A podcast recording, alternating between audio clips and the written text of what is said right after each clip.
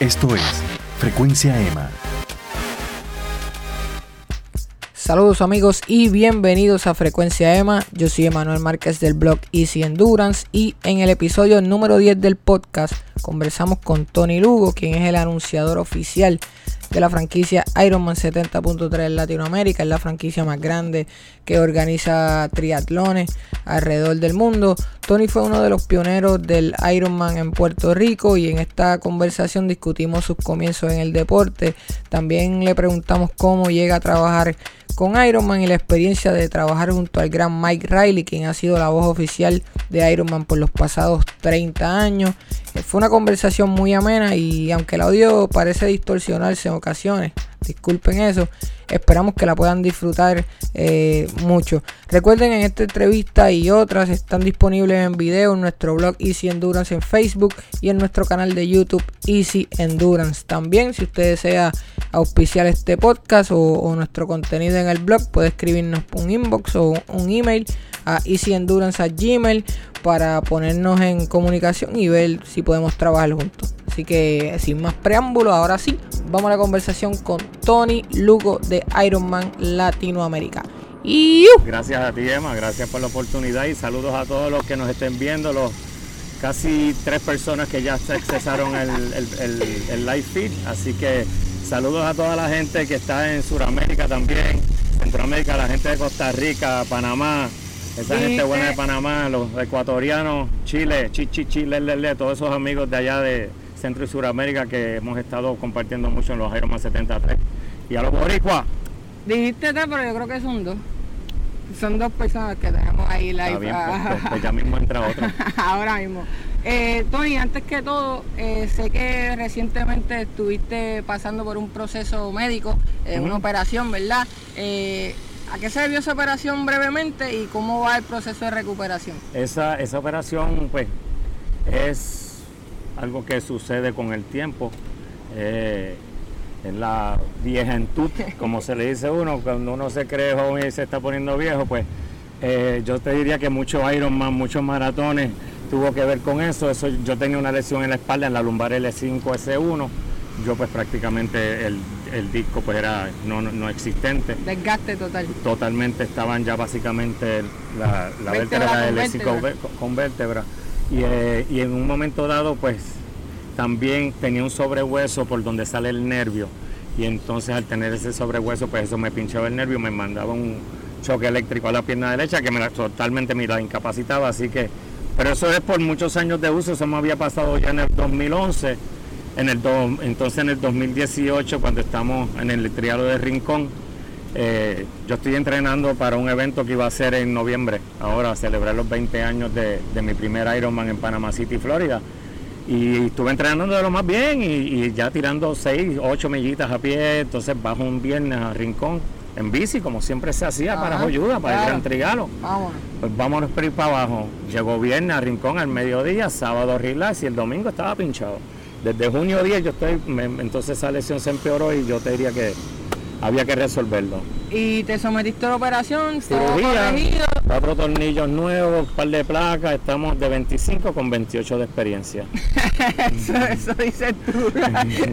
Yo te lo garantizo. Te lo garantizo, que esperamos para Tony por ahí pronto. Eh, como dije, antes de hablar de lo que es tu faceta como anunciador en la franquicia de Ironman, que es la más grande cuando hablamos de triatlón mundialmente, eh, tú practicabas este deporte a un buen nivel y fuiste de los pioneros en Puerto Rico, al menos en lo que es participación de Ironman internacional. Pues, básicamente sí, yo fui de los primeros ignorantes. a los primeros atrevidos. De los primeros, sí, pues la ignorancia es atrevida. la ignorancia es atrevida. Fue yo fui de los primeros que, y, de verdad fue totalmente ignorancia porque yo no sabía lo que era un CO2 en aquel cuando a mí se me vació una goma en el Panamá City en el, en el 1999 yo ando con una pompa de marco de, cuadro. Sí, sí, sí. Entonces la gomita, la gomita de, donde, donde, me cogía el, pitido de la, de la rueda, pues estaba gastado. Y yo estoy así parado y llegó este tipo, mano, y en dos segundos, ¿Y, yo, tecnología, tecnología. Y con eso yo terminé ese evento y yo no sabía lo que era un CO2. Así que, así que eh, ese era el nivel de ignorancia mía. Pero mira, este, cuando se da eso, antes, antes yo había venido de correr maratones. Ok. En el 95, pues yo me propuse la meta de hacer un maratón y en aquella época tú entrabas en una computadora con conexión de esas de, de, de Una, DSL, sí, ¿cómo una? DSL, sí, sí, sí, eso Eh, una dial-up. Un dial-up y me, me inscribí en Nueva York. Vámonos. Vamos para Nueva York y fue así de fácil, no había lotería, no había nada de eso. 95, 96, 97, en el 97 en do- es donde yo digo, pues ya este es mi tercer Nueva York.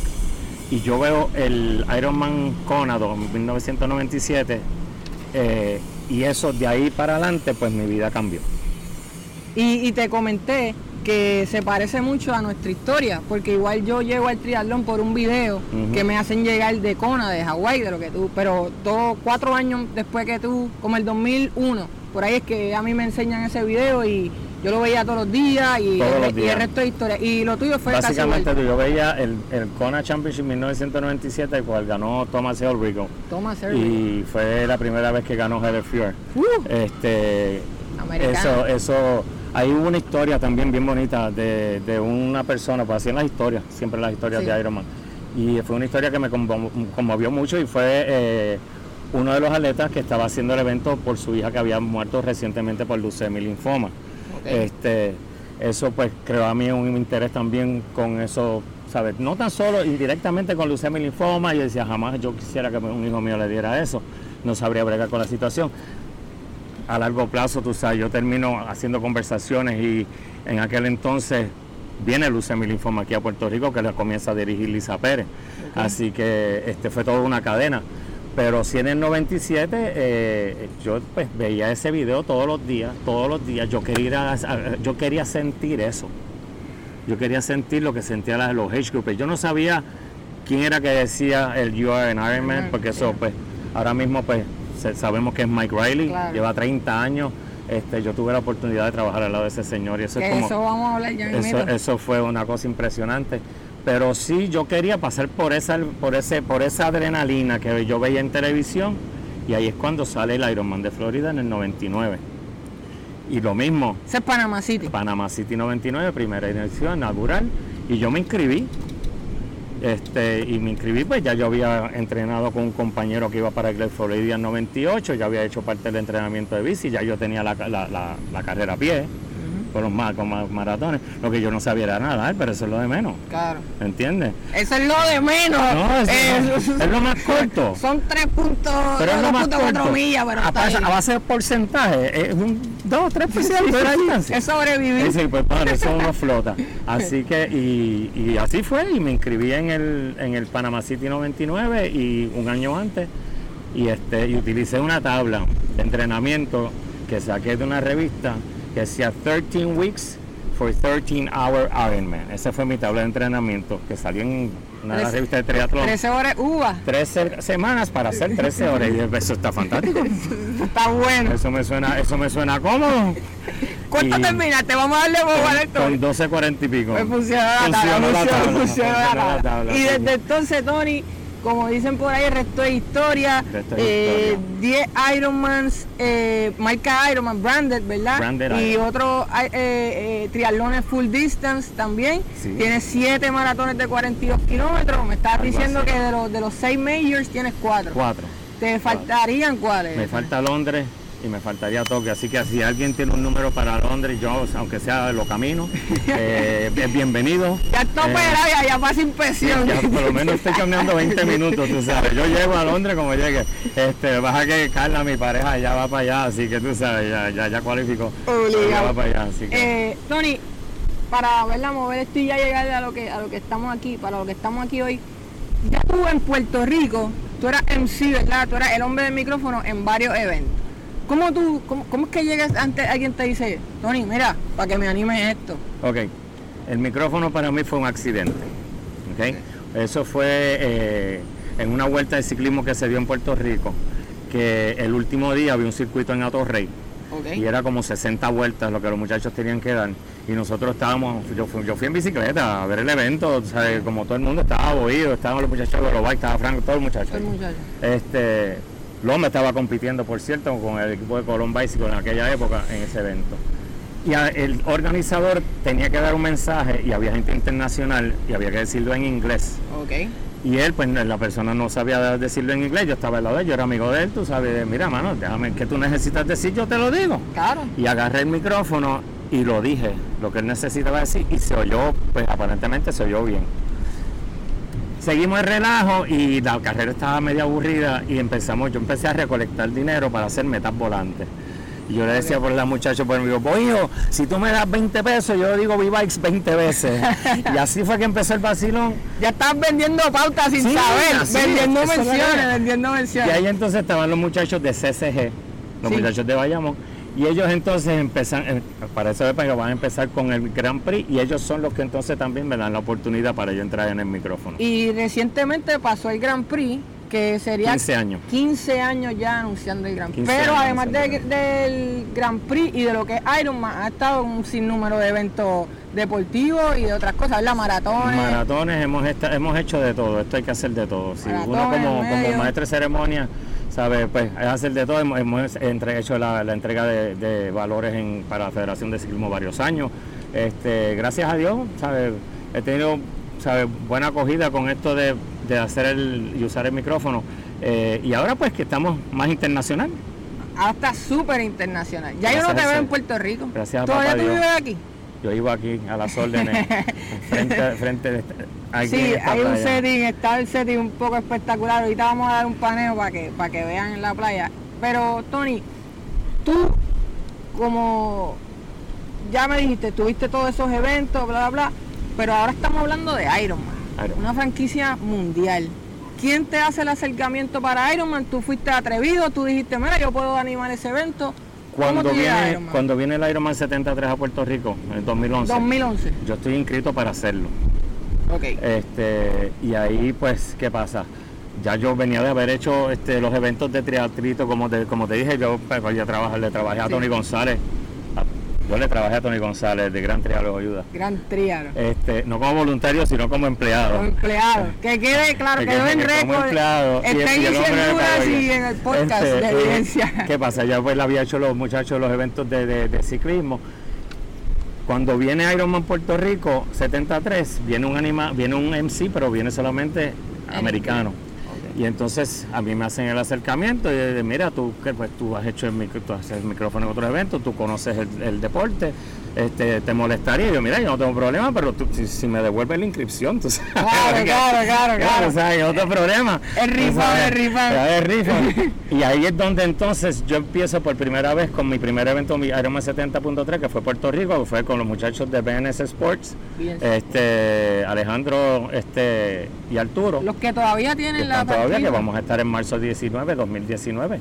Si Tony, y obviamente para tú hablar por un micrófono hay que ser un atrevido. Un atrevido en, en buen- en el buen sentido de la palabra. Hay que tener un poco de tapicardía, de, de verdad, de, de ser suelto. Pero cuando Ironman te dice, esto es Ironman. Tú sentiste como que, wow, espérate, espérate, esto es. Lo que sentiste pasa que- nervios. Lo que pasa es que el como el primer año, pues, ¿sabes? Yo, yo lo hice, ¿sabes? Me salió como salió, la pasamos bien. Yo en ningún momento yo estaba pensando, mira, tú sabes, yo voy a hacer esto, a seguirlo haciendo, tú Sí, sabes. lo tuyo fue como un one and done. Pues mira, sí, Tú o sea, yo te ayudo, ¿cómo no? Sí, sí. Seguro. Un ¿sabes? carnaval, un carnaval. y- y- pero el año que viene, pues lo hago, tú sabes, lo compito. Este, a pocas, pues uno, pues, lo que pasa es que uno sabe muy poco, porque siempre hay un plan establecido que uno desconoce. Claro. Pues estos mismos muchachos este, hacen Panamá. Pues entonces ya, pues entonces en Panamá pues necesitan definitivamente, necesitan a alguien que hable español. Claro. Al igual que entonces llevaron al, al, al MC que, que hablaba inglés. Y así entonces en Panamá me ve el de Miami. Entonces el de Miami es el quien crea, quien tiene Miami, Costa Rica y Cartagena. Entonces en Miami me ve a mí también la persona que trabaja Uruguay, que ya llevamos cuatro años trabajando Uruguay. Ahí me ve también María, María Luz, que es la de Ecuador y Perú. ¿Sabe? En Ecuador estoy trabajando en Ecuador y uno de los, de los directores, que es este Scott Langdon, que es el que dirige el Ironman Texas, entonces me hace el acercamiento, me dice, mira, mano, o sea, nosotros necesitamos a alguien en español para el full de Texas y fue que trabajé por primera vez Esto al lado una de la leyenda. Una bola de nieve. Claro. Esto, esto no, no se detuvo. O sea y que esto, eh, sí, eh, lo que sucede es esto, Emma, que a mí me gusta hacer esto tanto que, como yo dije, la, la primera vez yo, yo lo hice gratis, yo no tengo problema. claro. Este, ya pues, ¿sabes? No es para tanto. tú sabes, me sigue gustando más, tú sabes, cuando hasta me pagan, pero, ¿sabes? Si esto es como yo digo, mira, esto yo me apasiona tanto que uno lo hace hasta de gratis. Que le paguen a uno por lo que uno le gusta hacer, pues mira, eso es una bendición de papá Dios. ¿Sabes? Eso, eso, eso viene por añadidura. Y eso es lo que vamos, y estamos, ¿sabes? Estamos, este pues tú sabes, buscando y cotizando. Hice un evento el otro día por primera vez, este, el Soul Crusher, que lo hicimos el año, este, este pasado domingo, que era un obstacle course race. Algo nuevo para eso, ti. Eso de los muchachos de CrossFit. Ah. Tú sabes, estuve por primera vez hace poco en un evento de mountain bike, mi primer evento de mountain bike. Tú sabes que uno sigue buscando. Evolucionando. Y evolucionando, porque en, en todos sitios, mira, aunque, y este mensaje para los organizadores, el MC hace una gran diferencia Mire la diferencia que ha hecho Mike Riley con Ironman, el MC. Este, eso hace una gran diferencia. Y la gente se siente a gusto. Es como, como el que canta, que tiene un hype man, que tiene ese tipo que, wow, let's go, let's go. O sea, es lo mismo, es lo mismo, pero, pero en un nivel, ¿verdad? Obviamente un poco más abajo. Y te digo una cosa, en, lo que es Centro y Suramérica, esa, esa gente yo los adoro porque como uno dice, uno no es profeta en su tierra. A mí me encanta esa Villamil, sabe, más 73 Puerto Rico, para mí esto es mi casa.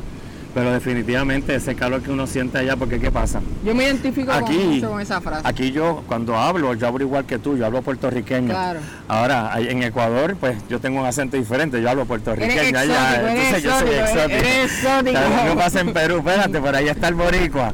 Así que... Y ya con ese chistecito, Tony ha estado en Perú, Panamá, Uruguay, Colombia, eh, Ecuador. Ecuador, el de Texas que hiciste. Tenemos Texas. Miami. Miami, este sí, han sido sí, Puerto Rico. Estuve en Río de Janeiro un año en el 2016, trabajé en Río de Janeiro junto con el locutor que hace este portugués. Él hace portugués e inglés, yo estaba haciendo inglés y español. y tuvimos muy buena química, así que Otón, locutor. Para tú, siempre, tú siempre tienes una afinidad con Brasil. Me encanta, el, portugués me encanta, me encanta ese lenguaje, el acento, el cómo suena. Sí, a mí de verdad que sí. Yo oigo a alguien hablando portugués, yo como que, ah, yo falo portugués, yo falo portugués, aunque no entiende, yo falo portuñol. Y no, pero nos entendemos. Yo, yo tomé parte de, de lecciones con, ¿cómo se llama? Con Duolingo ese. Ah, de verdad. Rosetta Stone. Rosetta Stone. Sí, yo tomé Pero funcionó. Sí, porque aprender los colores por lo menos, amarillo colores y números, colores y números. Colores y números, eso es importante, amarillo, vermela, que es la roja. Tony, eh, ya un recorrido nivel internacional, pero volvemos a la base, volvemos a Puerto Rico, a tu casa, al San Juan 70.3 anteriormente, ahora al Puerto Rico 70.3. Yo conozco las razones para mí de por qué este evento es especial. Y yo pues tengo la, capacidad de, que he visto muchos eventos y, he estudiado muchos eventos y puedo comparar. Y para mí este evento es bien especial de Puerto Rico. Desde tu perspectiva, ¿qué hace que este evento sea tan especial? Yo te voy a decir una cosa, y pues gracias a las oportunidades de la vida, pues yo he estado en diferentes 73, he, he inaugurado muchos de ellos.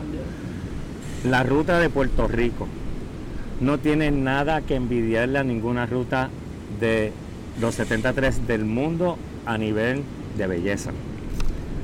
¿Sabe? La piscina que nosotros tenemos de natación, por más mal malo que haya, en Puerto Rico nunca, yo, yo me atrevería a decir que nunca se cancelaría la natación, como ha ocurrido en otros 73, New Orleans varias veces, tú sabes. Orleans pasan Panama City. En Puerto Rico eso no sucedería. El ciclismo es un ciclismo espectacular, es un ciclismo rápido. Este, y los muchachos, te digo que yo sé que aquí la gente se queja por la carretera y que se dedica, mire, los muchachos hacen un esfuerzo que ustedes no tienen idea para que eso, eso, esa carretera esté bien. Sé que lo vamos a volver a hacer otra vez para el 2019. Ahora, la ruta a pie. La gente le tiene miedo a la ruta a pie. Para, Mire, mi hermano, tú sabes, es de las rutas más espectaculares que tú te puedes imaginar. La gente va a Colombia, tú sabes, y, y corren en, dentro de la ciudad murallada. Aquí tú estás haciendo lo mismo, pero tú sabes, tú subes al morro, corres abajo. A, ver, a nivel de ruta y de belleza, Puerto Rico es uno de los paraísos del 73. Y, yo te diría más, yo te digo que aquí, este 2019, deberían haber por lo menos mil puertorriqueños representando a Puerto Rico en este evento. Yo creo que nosotros hemos topeado como en 500 y pico ese evento de puertorriqueños. En puertorriqueños sí, pero aquí hay, aquí hay fácil. Aquí puede haber mil personas que puedan hacer ese evento. Yo no tengo la menor duda. En Costa Rica, nosotros en Costa Rica el segundo año ya había 82% de participación eran locales. Wow. 1100 y pico de los participantes eran costarricenses. Y aquí hay, aquí está la gente. Pero ¿qué tiene Lo que que pasar pasa es que para aquí que la gente le tiene, ah, que es que es muy caluroso, Muy ah, que es que miedo a la corrida. Mire, mi hermano, si usted es boricua, usted tiene que hacer el evento de su país. No matter what, no matter cuán dificultoso sea ni cuán duro sea. Si, ah, que si me duelen los dedos. No, tú sabes, es tu país. Tú tienes que apoyar a- el evento de tu país. Y aquí la gente muchas veces no lo hace por el miedo a la corrida. Claro. No sabe, no, porque es que la corrida está dura. Pues, hermano, si fuera fácil lo hiciera todo el mundo. Claro. Vaya obra inscrita ahí. Si fuesen 10.000 personas, no fueran 1.500 Claro. o 2.000, tú sabes. Pero yo creo que, que yo sé que se van a motivar y mira que hay muchos grupos de clubes de, de, de, de trialo que, que están surgiendo, tú sabes. Lomba tiene su squad, ¿sabes? Está Rafa Colón con sus tris por los 100 por 35, está Yogi, eh, ¿sabes? Y sigue y sigue y tú lo, tú lo sabes todos. Están los alligators, ¿sabes? Los underdogs. Hay mucho, mucho triatleta. Mira, que hay fácil. No, no hay por qué mil personas no lo puedan hacer. A Tony también lo vemos en el, en el Ironman, pero además del día de la carrera, Tony está todo el weekend haciendo contenido para Ironman. Él hace el race briefing. A ver, sí, eh, la, la charla, la charla la técnica, charla, charla- conferencias de prensa, las conferencias de prensa. paneles con los profesionales. Y tengo que decir que Tony fue un tipo que me dio a mí un momento bien especial hace este año, no, el pasado. Tony en la conferencia de prensa de los atletas pro eh, me mandó a hacerle una pregunta a Andy Potts. Me pusiste en el spot un tipo que, que es mi héroe, que es uno de mis, de mis, wow, de mis top 3 atletas a nivel mundial. Eh, Tony me dio esa oportunidad, luego Tony en, en el- en la transición también dijiste como que Emma, le hice Endurance y la gente mirando y, y eso fue un momento que, que de verdad te agradezco públicamente, eh, de verdad que me, que me hizo sentir muy bien y, y vamos por encima. Y ahora estuve en Costa Rica, mi compañero de apartamento era Tim. Tim Así que nada más que The Man with the, man with the Halo. The Man with the Halo, Está pero ya se recuperó. Está ready para Kona. Wow. Está ready Tim Halo es un triatleta británico que empezó en el circuito de la ITU en lo que es la distancia olímpica, luego brincó Ironman y ganando 20 carreras. Tuvo un accidente en los días anteriores a Kona. Dos Eh, días antes. Dos días antes. Un carro lo impactó y él quedó casi parapléjico, ¿verdad? Bueno, se rompió el cuello. Puedes ver la historia en el redbulltv.com, Bull buscan. The Man with the Halo. Y ahí ese Tim Dunn, ese fue mi compañero de cuarto en Costa Rica, tremenda persona, un muchacho bien humilde y está tirando todo. Yo lo sigo en Team, Does Fast, Team Fast Coaching y este y el muchacho está dándole duro, duro para Kona ahora. Él quiere, lamentablemente, Jan Frodeno Se withdraw, ajá, se quitó esta mañana, lo vi. se quitó. Sí, este, Tiene un una- stress fracture en la, en la la cadera, así que lo lamentamos mucho, Jan. Yo que quería ver ese duelo con Javi Gómez. Sí. Yo soñaba, ya yo estaba soñando con eso. pues vas a tener que seguir durmiendo. Para el otro año, bendito sea Dios. Tony, eh, tu pick como announce- announcer de, de- de la franquicia Ironman llegó, no sé si fue el año pasado, cuando tuviste la oportunidad de hacer tu primer full, que fue el North American Championship, ¿verdad? En Texas. En Texas, eh, junto a nada más y nada menos. Señor que Mike Riley. Mike Riley, que ha sido la voz oficial de Ironman por los últimos 31 años, si no me Él equivoco. cumple 30 años ahora en Kona. 30 años ya este, cantando Kona, porque yo digo que él, él, ¿sabe? Es, él, él es- él canta Kona, él, él tiene un... un- El papá de los pollitos que tú le dices. sí, ese es el Pavarotti de los MCs. el que dice You are an Ironman. El que creó la frase que yo no la había dicho nunca hasta que llegué ahí a Texas, porque cuando tú trabajas 73 tú no lo dices. Claro. ¿sabes? Y sin quitarle crédito a nadie, tú sabes. Todos los que dicen soy Ironman porque han hecho 73, siempre pongan el apellido, yo soy Ironman 73, Sí, sí, te sí. falta la mitad. este, así que si cuando uno es un, cuando vas a hacer un full es un full y si, ¿sabes? Yo nunca había dicho eso hasta que me dio, se me dio la oportunidad en Texas y trabajé junto a Mike Riley y fue algo espectacular. Él es, él es extremadamente eh, retentive, como yo digo, en sus cosas. Es, Es muy recto. Es una cosa impresionante la organización que tiene ese señor. Bien disciplinado también. Eh, sí, Bien disciplinado. sí, y, eh, y, este, Cualquiera pensaría que él se para allí, él ah, No, le- no, no, no, sale el nombre de la computadora, Tony Lugo, You are an Ironman y sigue pipa abajo. si toma un poquito más que eso, este, eh, él usa tres, tres diferentes pantallas. Hay una donde pues, uno coloca el número, ahí tú sabes, sale la historia que cuando tú pues, llenas la, la inscripción, Sí. que cuál Ironman es este, ahí sale tu historia. Entonces en la otra sale el nombre con el número, pues ya entonces ya yo veo aquí en, esta, en este monitor cuál es tu historia y él la ve y él la dice, ya yo le tengo, ¿sabes? es otra cosa. Es otra cosa, es otra cosa. Y tuve la oportunidad y estamos listos porque ya el año que viene ya estamos otra vez contratados. Casi nada, Tony, Tony está, ahí. Por favor, le digo a otra vez. Tony está guisando, a ver si me, si me lleva con el puro de esos viajes. Dito, habla con esa gente, Tony. Tony, eh, el momento más especial tuyo como narrador o como anunciador de Iron Man, ¿cuál ha sido? Puede ser tuyo en un logro personal o puede ser, mira, me tocó decirle eh, congratulations, fulana, you made it. Mira, este... Además de, contando aquí lo de la experiencia de Kiko Arroyo, que me imagino debe estar entre, ¿verdad? Tu top cuando él terminó la carrera el próximo año. Eh, lo de Kiko fue bien emocionante, por supuesto que, que pues, sabe, tuvo que esperar un año, sí. pero logró su meta. Yo te puedo decir en cuanto, porque están los pros, están los, están los age groupers. Sí. Hay dos llegadas de profesionales que para mí fueron bien especiales. Una fue la de Lionel Sanders, Lionel Sanders. en Panamá, si, no, me olvido. Lionel Sanders es uno de los mejores triatletas ahora mismo, pero Lionel Sanders era un drogadicto de cuneta. Claro. O sea, literalmente un drogadicto de cuneta. Lo salvó el deporte. Y él escribió en su página, en un blog que él escribió, que cuando él ganó en Panamá, él nunca había recibido un more enthusiastic high five big hug from an, from, an MC. Yo fui que le di el, abrazo, así que fue bien especial. Por supuesto, la primera carrera que ganó Javier Gómez 73, que fue también en Panamá, que yo estaba allí. ¿Tú estuviste en Panamá el año de Lance Armstrong? Sí, señor, estábamos allí. Tony, ¿qué es ver a Lance Armstrong en triatlón debe haber sido otra cosa. Sí, es, tú sabes, una máquina, es un atleta completo, tú sabes. Y, esa era su, época de jet privado.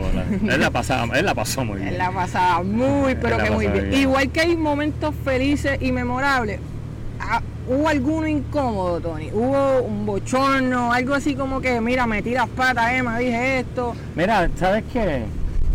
Yo cometo errores todo el tiempo, ¿sabes? Hay veces que hay unos apellidos que son con 17 consonantes y dos vocales.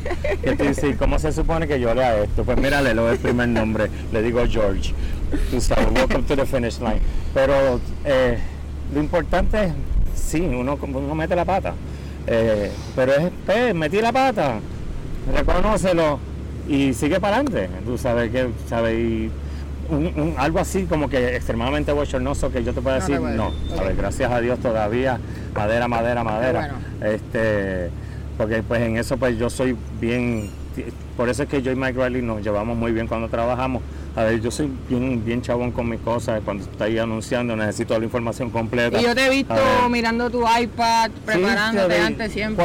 es con lo que yo le digo a los organizadores de carreras, tú sabes, y un saludo a todos, a Wilber Anderson, a María Luz Arellano, este, al equipo de Zucca Sports, Agustina y Jorge, este, y Arturo Alejandro. Mira, eh, una vez llega el viernes y yo, cojo, yo agarro el micrófono, tranquilo, ya esto se acabó, yo me encargo. Yo me voy a encargar de las horas que todo salga a tiempo, de que las reuniones se den en el momento que se tienen que dar, que los anuncios se hagan, que las carreras salgan a tiempo siempre y cuando la policía tome esté ready. Pues mira, y que ellos se, se, echen para atrás y disfruten la carrera, porque esa es la graduación, que tú le dices la graduación. A los atletas. A los atletas. Pero a los organizadores es como, mira, mano, relájate. échate para atrás. Si ya tú tienes todo, hielo, todo, todo, todo, relájate. Disfruta la carrera también. Déjame a mí. Déjame a mí. Y parece que ustedes me pagan. Tony, eh, con 20 años casi ya de experiencia en el triatlón, ¿verdad? Si contamos 99, eh, ¿cómo tú has visto que ha cambiado el deporte? Bueno, o sea, además de, los, ¿verdad? de los adelantos tecnológicos, bla, bla, bla, pero el perfil del atleta, ¿quién está haciendo Ironman? ¿Eso ha cambiado? Mira, cuando nosotros empezamos, pues les digo nosotros, en 99 fui yo, después en el 2000 fuimos 12 al full de Panama City. Eh, a hoy día, tú sabes, ha evolucionado, qué sé yo, cuántos miles de por ciento de veces. Eh, porque de 5 o 6 que habían en el 99, ahora mismo tú no puedes saber cuánta gente ha hecho Ironman en Puerto Rico porque son en los cientos y no en los mil. Fácil, fácil. Por eso es que yo digo que aquí puede haber mil personas en el Ironman 73. Este, y el, el, yo te diría que el demográfico sigue siendo el mismo. Es la persona de 30 a 50 y pico, tú sabes, ahora 60, mira mi sistema Madonna con 88 Este, Sister Madonna Butter. Tú sabes. Eh, pero tenemos ese, ese demográfico de los 30 a los 65 ahora mismo. Todas esas categorías están em, ¿sabes? empaquetadas. ¿sabes? Antes, pues no. Ahora lo que tenemos que envolver es a estos millennials de 18 a 29. Que siempre ha sido un grupo difícil. Difícil. Siempre ha sido un grupo Pero- difícil de, de entrarlo en el triatlón. Primero porque esa población económicamente al principio no estaba eh, tan estable. Y esto era un deporte que, que vamos, a, vamos a ser sinceros, requiere una, una inversión. No, no, tria- triatlón es un deporte elite. Esto es elitista. Las bicicletas son, son de 5 o 10 mil pesos.